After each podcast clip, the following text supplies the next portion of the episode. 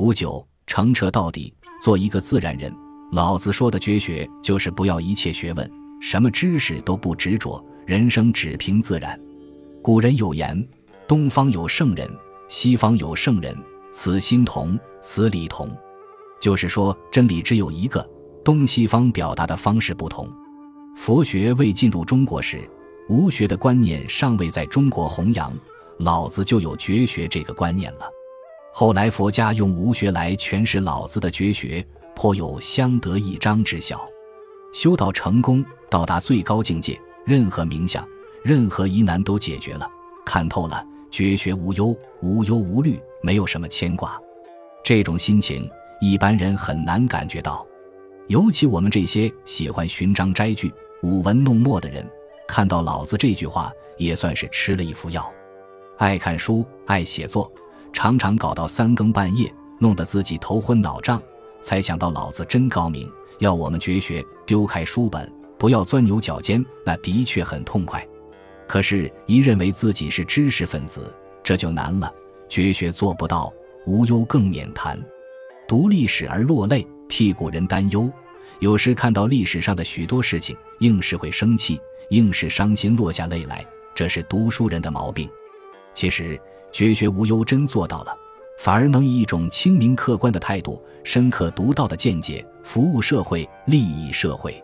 老子对人生的看法，不像其他宗教的态度，认为全是苦的，人生也有快乐的一面，但是这快乐的一面却暗藏隐忧，并不那么单纯。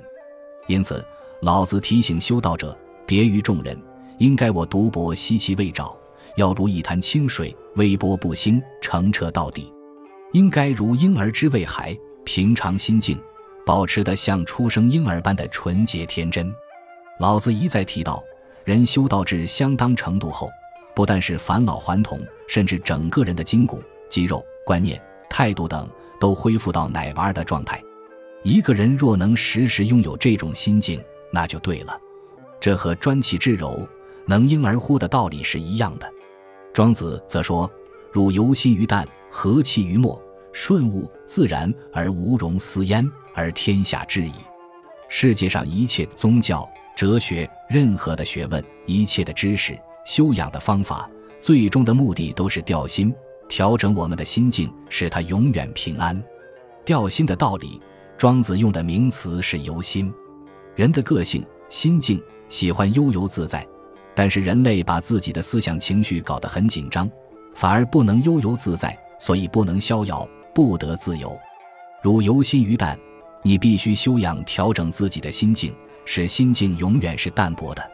淡就是没有味道，咸、甜、苦、辣、酸都没有，也就是心清如水。我们后世的形容说得到的人，止水澄清，像一片止水一样的安详寂静，这就是淡的境界。这句话后世有一句名言，是诸葛亮讲的。淡泊以明志，宁静以致远。诸葛亮这两句话对后世知识分子的修养影响颇大。但是这两句话的思想根源是出于道家，不是儒家。诸葛亮一生的做人、从政作风始终是儒家，可是他的思想修养是道家。因此，我们后世人演京戏，扮演诸葛亮，都穿上道家的衣服，一个八卦袍，拿个鸡毛扇子。